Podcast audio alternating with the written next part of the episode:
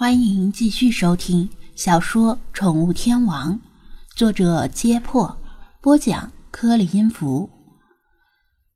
第一千零七十章，王乾正在疲于奔命的应付一位比较难应付的顾客，一见到张子安下楼，赶紧招呼他过来。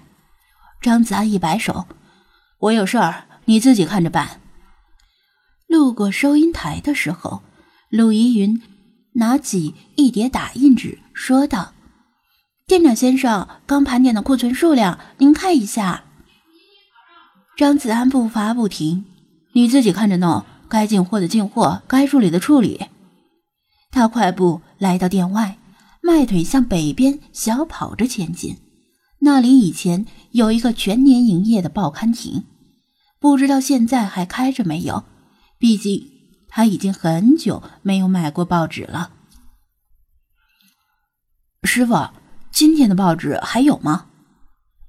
跑到之后，虽然报刊亭还在，但摆在外面醒目位置的都是各种花花绿绿的杂志和漫画期刊，主要面向年轻女性和中小学生。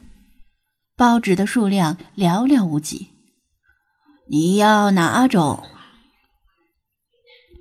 正在翻阅杂志的报刊亭老师傅探头问道：“张子安说出报纸的名字，满以为这种国内发行量最大的报纸这里肯定有。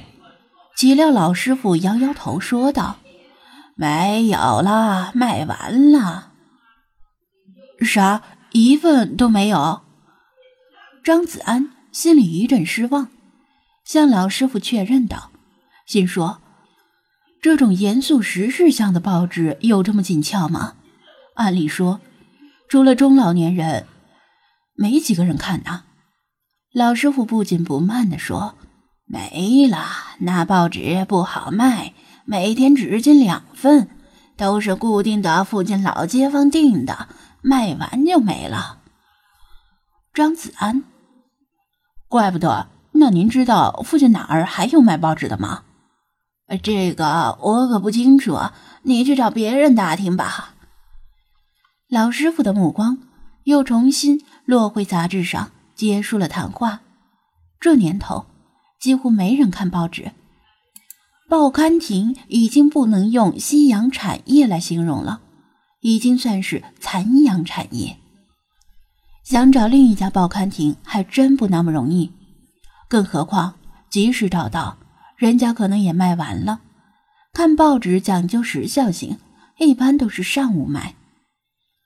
张子安站在街头，有些犯愁，心想：要不通过公众号问顾客们求助一下，就像上次寻找新鲜的鲫鱼给母猫下奶一样。关注公众号的人里，总有一两个人家里会订那份报纸吧。你在这里干什么？在跟地下喵接头吗？张子安听到身后有人说话，回头一看，再把视线下沉，看到是弗拉基米尔在跟他说话。他不知道又跑到哪里去玩了，脸上蹭了好几块灰。地下喵是什么鬼？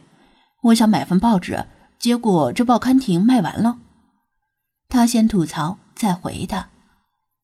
报纸？你还看报纸？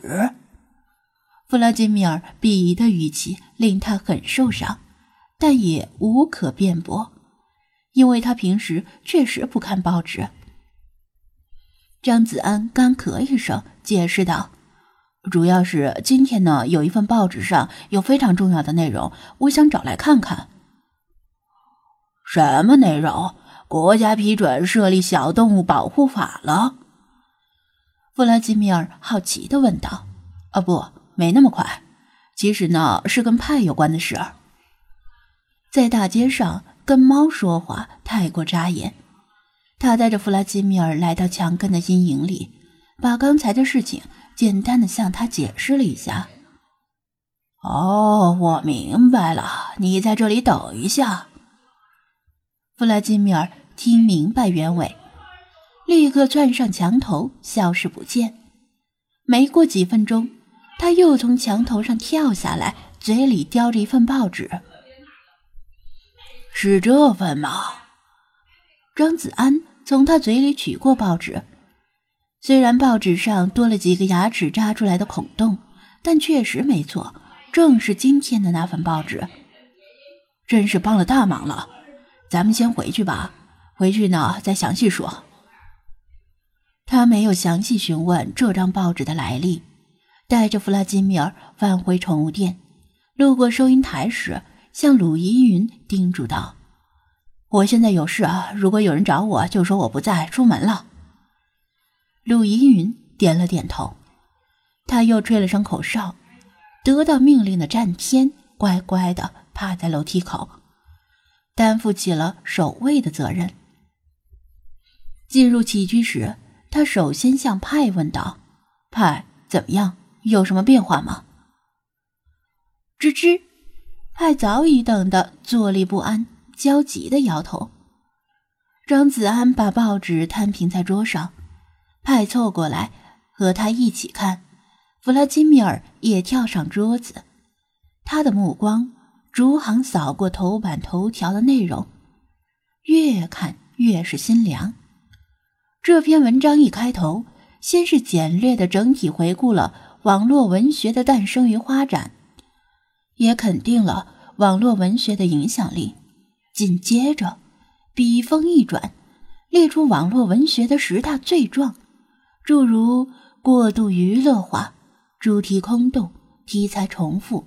内容低俗、细节雷同、跟风严重、缺乏批评、没有为青少年树立正确的价值观等等，甚至还提及各家网站特色不明和编辑素质亟待提高。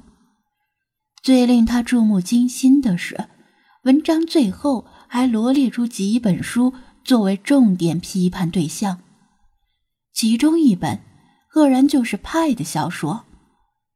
仔细看完之后，他又快速浏览了第二遍，以防有什么遗漏之处，然后陷入深思。平心而论，文章里的批判的十大罪状，并非完全是空穴来风。毕竟，苍蝇不叮无缝的蛋，社会上有很多人对网络文学的蓬勃发展颇有微词，提出批评意见也无可厚非。